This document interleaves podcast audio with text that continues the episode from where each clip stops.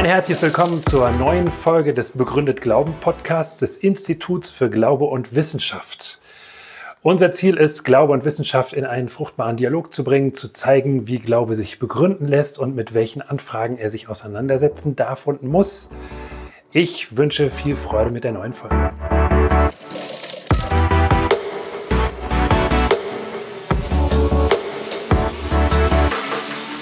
Guten Abend, meine sehr verehrten Damen und Herren. Ich sehe, dass es heute nicht ist wie bei einem gewissen Bischof, der einmal eine Landkirche besucht hat. Und er kam in die Kirche und er sah drei Leute unter den Zuhörern.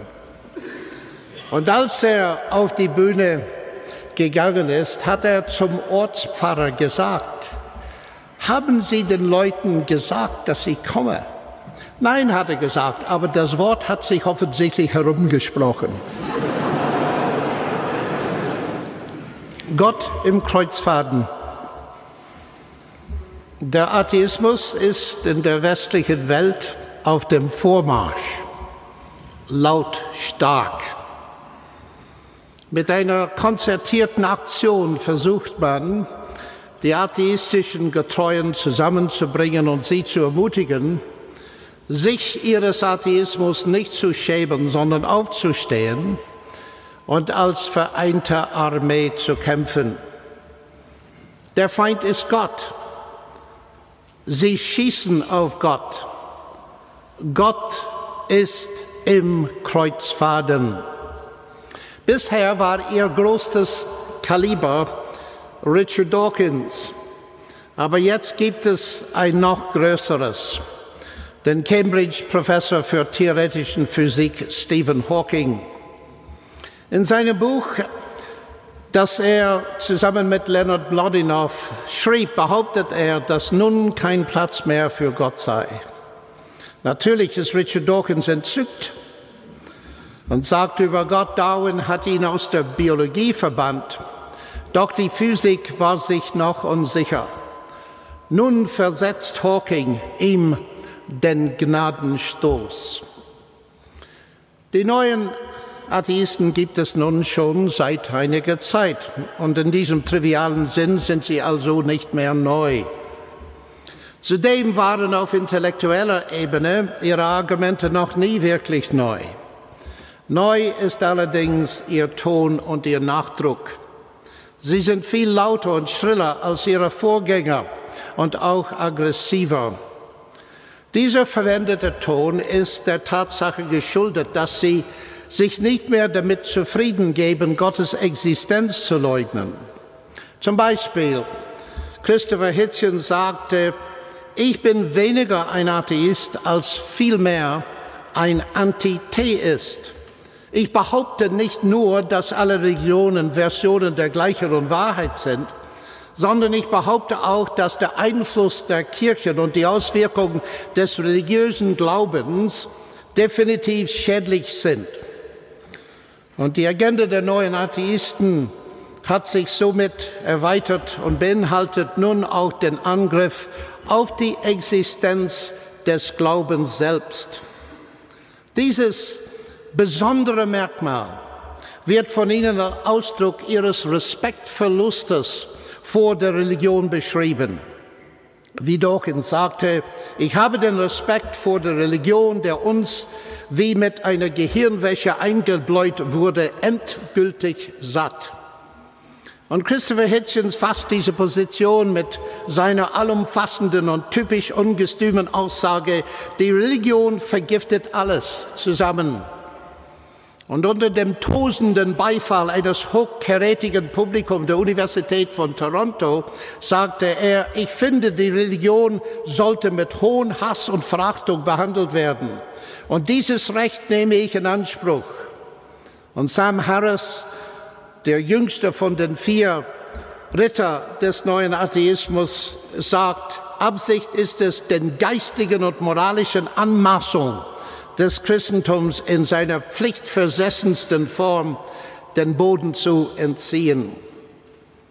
Warum sind sie so aggressiv?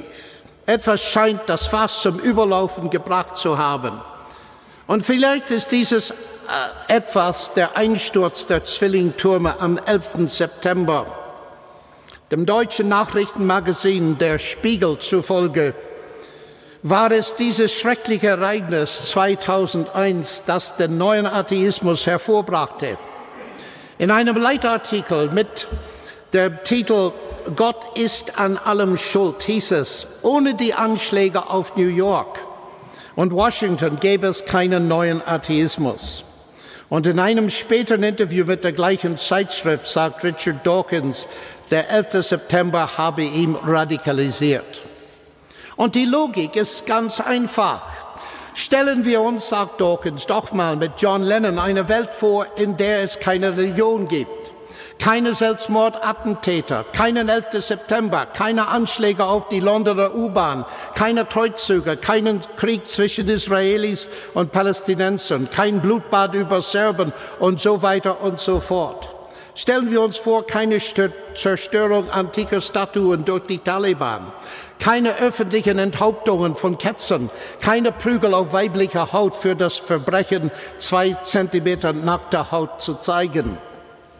Und diese Botschaft springt natürlich eine Welt an, die seit den von Extremisten verübten fanatischen Terroranschlägen in Angst lebt, besonders. Wer von uns, abgesehen von den Gewalttätern selbst, hätte nicht gerne eine Welt, die frei von solchen Schrecken ist? Die meisten von uns würden ohne Zögern den neuen Atheisten darin zustimmen, dass einige Aspekte der Religion problematisch sind, äußerst problematisch. Wie könnten wir religiöse Extremisten respektieren, die junge Männer und Frauen dazu anstiften, sich als lebendige Bomben den sofortigen Zugang zum Paradies zu sichern? Die neuen Atheisten tun völlig recht daran, auf solche Dinge aufmerksam zu machen besonders in Gesellschaften, in denen die Gefahr besteht, dass der öffentliche Diskurs aufgrund der Political Correctheit zum Erliegen kommt. Nun gut, wenn also die Religion das Problem ist, dann ist die Lösung doch eindeutig klar, sagen die neuen Atheisten. Schaffen wir die Religion einfach ab. Ihrer Ansicht nach kann sich eine zivilisierte Gesellschaft nicht mehr den Luxus leisten, nachsichtig auf eine Religion herabzulächeln, die viel zu gefährlich und viel zu extrem für eine solche Selbstgefälligkeit geworden ist. Damit muss die Religion aus der Welt abgeschafft werden. Der Nobelpreisträger für Physik, Stephen Weinberg beispielsweise, zögert auch nicht, dies laut zu äußern.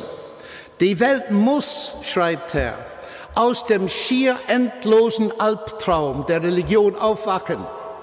Wir Wissenschaftler sollten alles in unserer Macht Stehende unternehmen, um den Griff der Religion zu schwächen. Das könnte sogar unser größter Beitrag an die Zivilisation sein. Und das ist zusammengefasst das erklärte Ziel der neuen Atheisten. Und dem aufmerksamen Zuhörer wird das totalitär klingende Wort alles in Weinbergs Äußerung nicht entgangen sein. Dawkins formuliert das Ziel folgendermaßen. Wenn dieses Buch, das heißt der Gotteswahn, wenn dieses Buch die von mir beabsichtigte Wirkung hat, werden Leser die es als religiöse Menschen zur Hand genommen haben, es, als Atheisten wieder zuschlagen. Selbst wenn er, das heißt Dawkins, in seinem nächsten Satz zugibt, dass diese Hoffnung schlichtweg vermessener Optimismus sein könnte.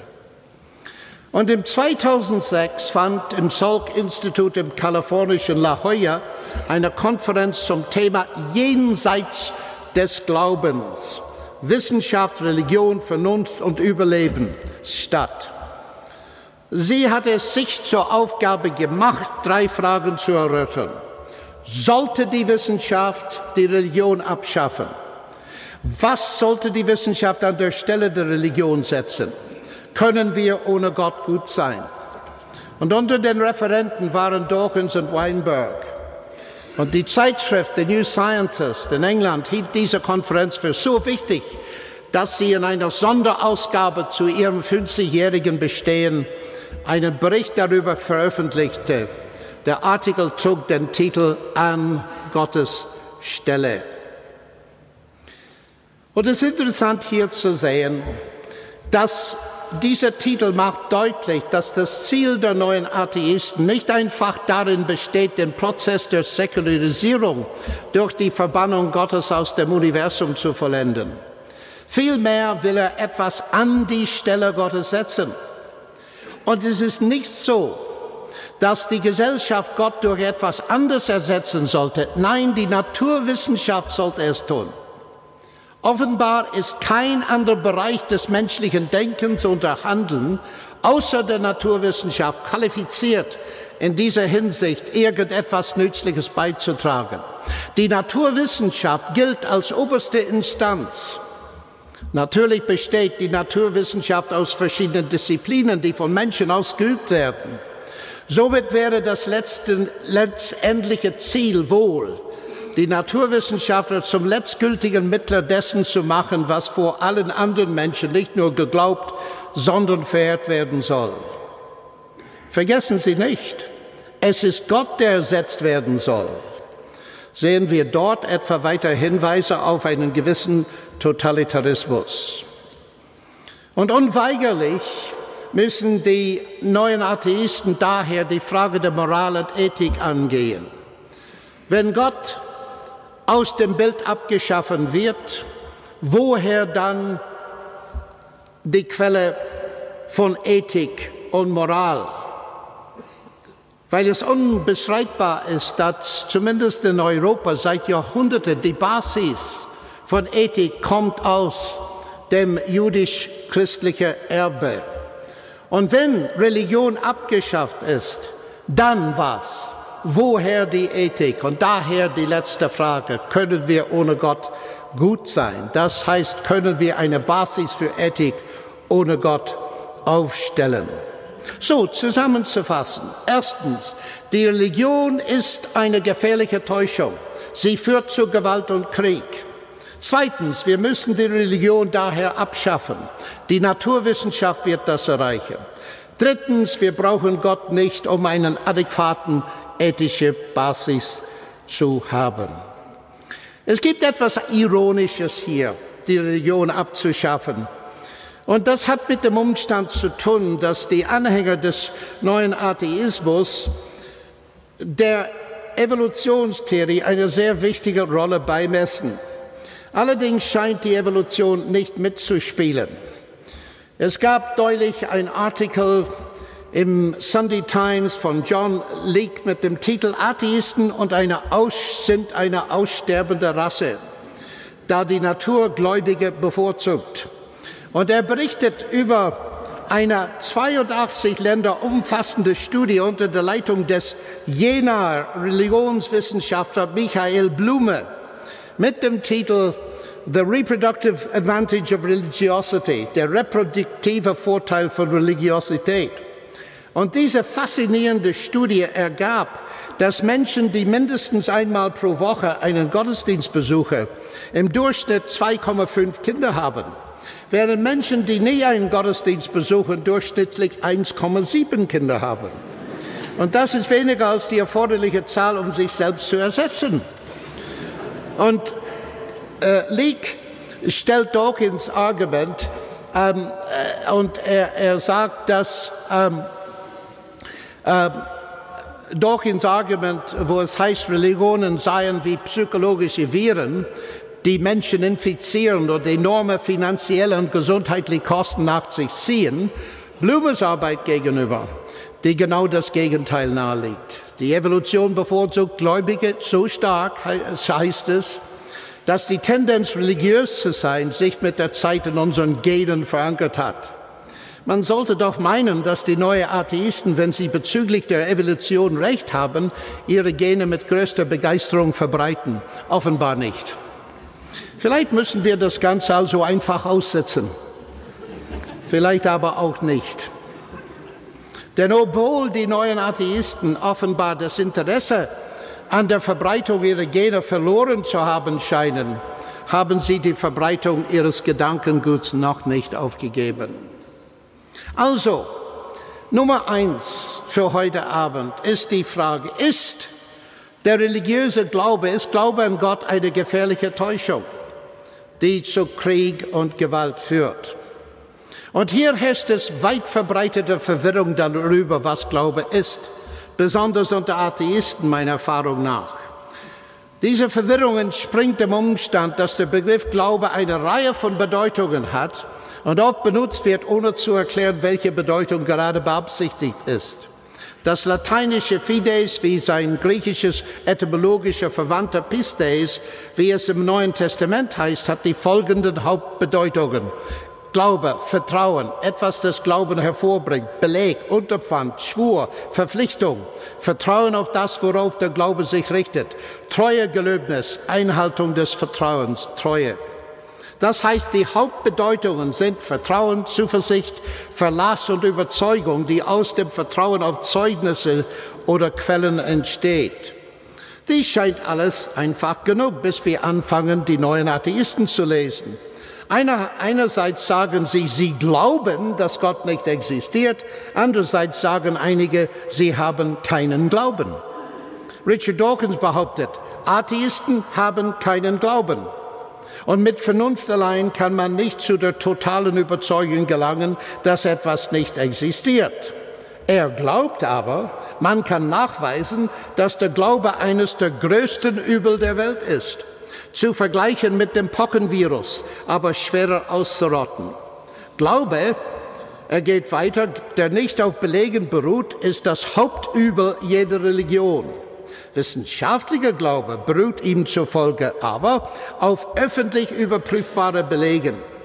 Dem religiösen Glauben fehlen nicht nur die Belege, in seiner Unabhängigkeit von Belegen besteht seine Freude, die er lautstark von allen Dächern verkündet. Und das vielleicht berühmteste Beispiel für einen solchen Gebrauch des Begriffes ist Mark Twain, der sagte, das Glaube bedeutet an etwas zu glauben, von dem man weiß, dass es nicht wahr ist. Die neuen Atheisten folgen ihm alle. Es ist allerdings klar, dass Glaube als eine unbegründete Überzeugung etwas ganz anderes ist als Glaube als eine begründete Überzeugung. Und um Verwirrung zu vermeiden ist es daher hilfreich, den viel geläufigeren und eindeutigeren Begriff blinder Glaube zu benutzen, wenn man von einer unbegründeten Überzeugung spricht. Der zusätzliche Gebrauch des Adjektivs blind, um das Wort Glaube näher zu beschreiben, zeigt an, dass Glaube an sich nicht notwendigerweise oder immer oder sogar normalerweise blind ist. Und wir fragen die Frage. Die äh, dringende Frage jetzt ist, der Glaube an Gott blind oder beruht er auf Belegen? Es gibt tatsächlich blinde Glauben. Und ich stimme überein mit dem neuen Atheisten, dass blinde Glauben sehr gefährlich sein kann. September 11. zum Beispiel. Aber meine Frage jetzt ist, und ich kann heute Abend nicht für andere Religionen sprechen. Sie müssen und haben das Recht, für sich selber zu sprechen.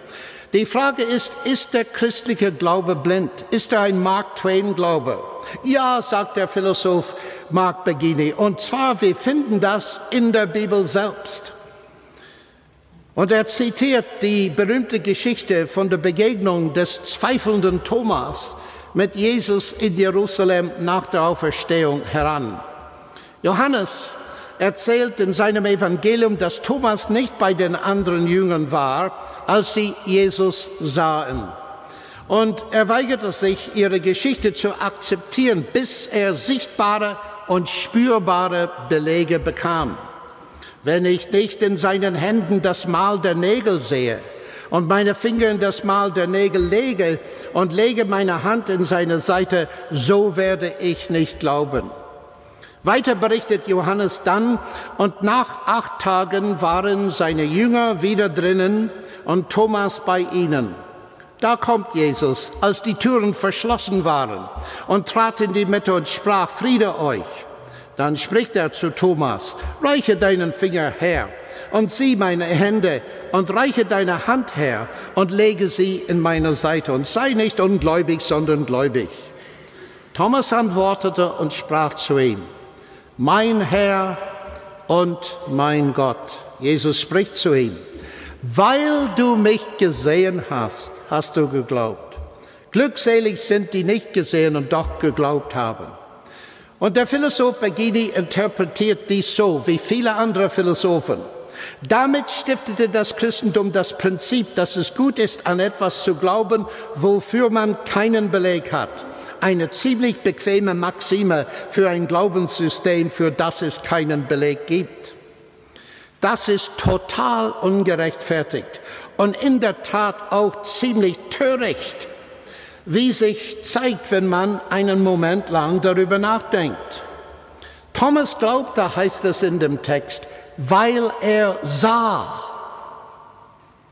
Heißt es, dass die Millionen Menschen, mich eingeschlossen, die Jesus nicht mit eigenen Augen gesehen haben und trotzdem an ihn glauben, dies ohne Begründung tun? Natürlich nicht.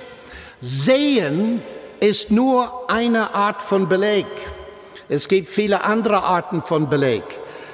Baginis Interpretation bewegt sich auf dem gleichen Niveau wie die Behauptung, nur weil man die Schwerkraft oder Atome oder Röntgenstrahlen nicht gesehen hat, sei der Glaube an sie unbegründet.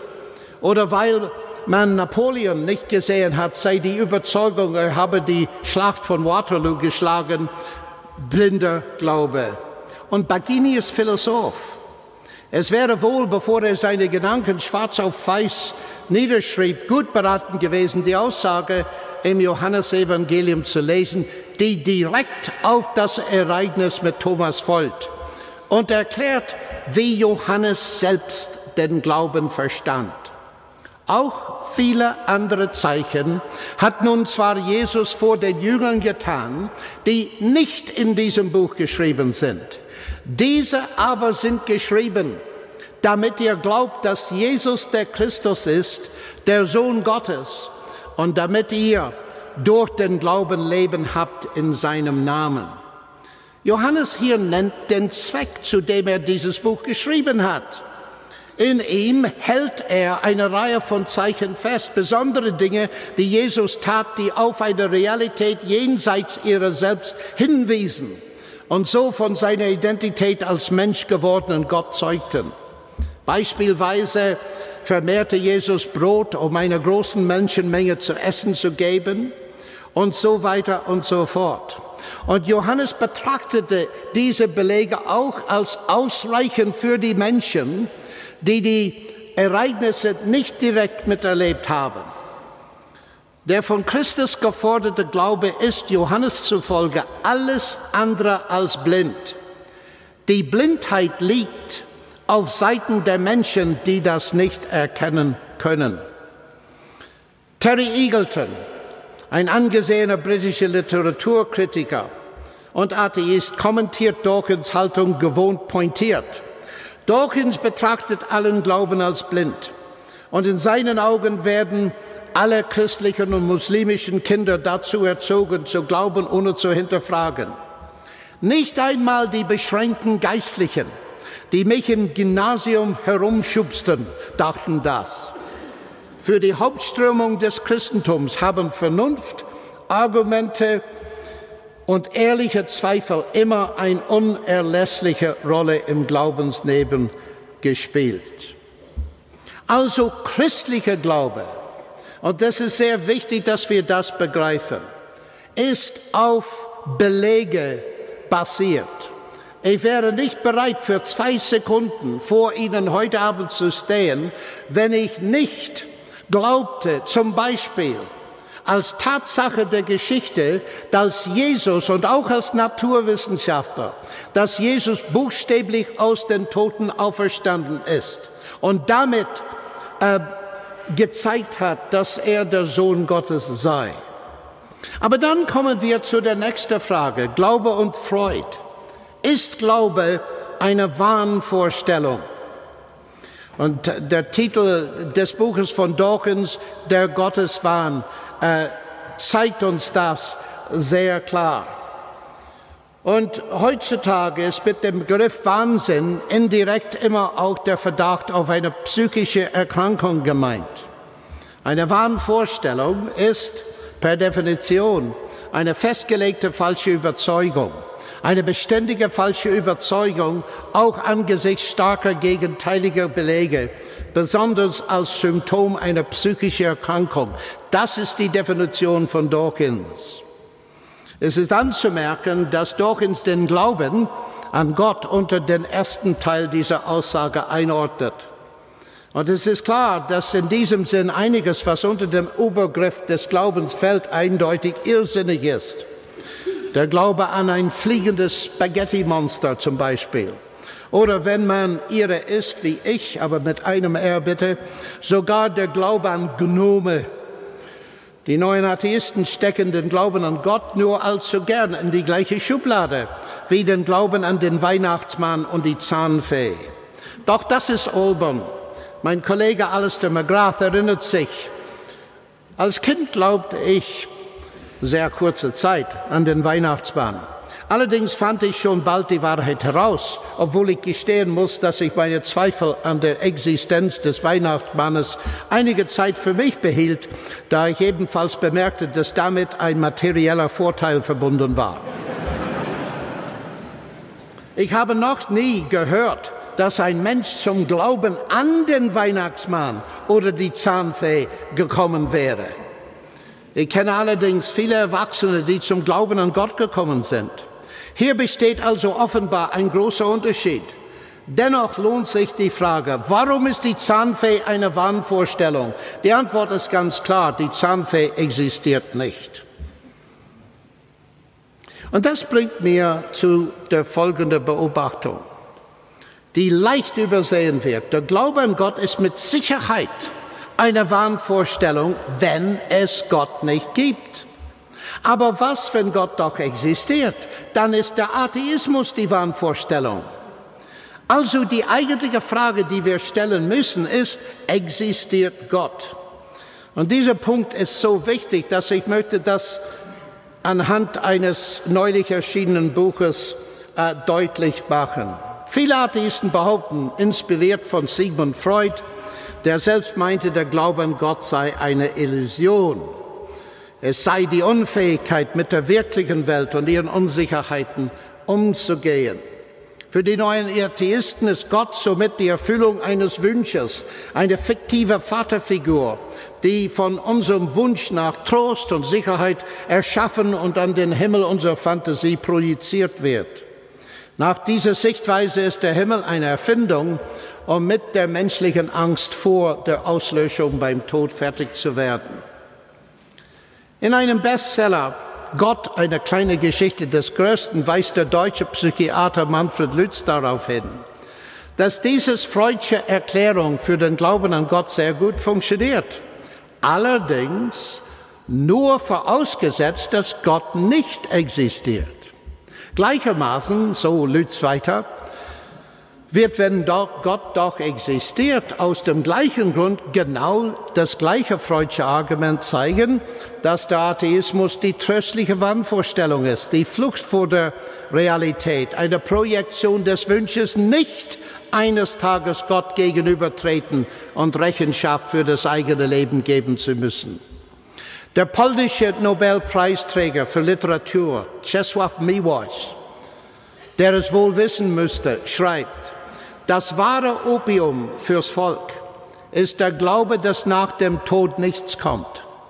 Der große Trost zu meinen, dass wir für unseren Betrug, unsere Gier, Feigheit, Morde nicht verurteilt werden.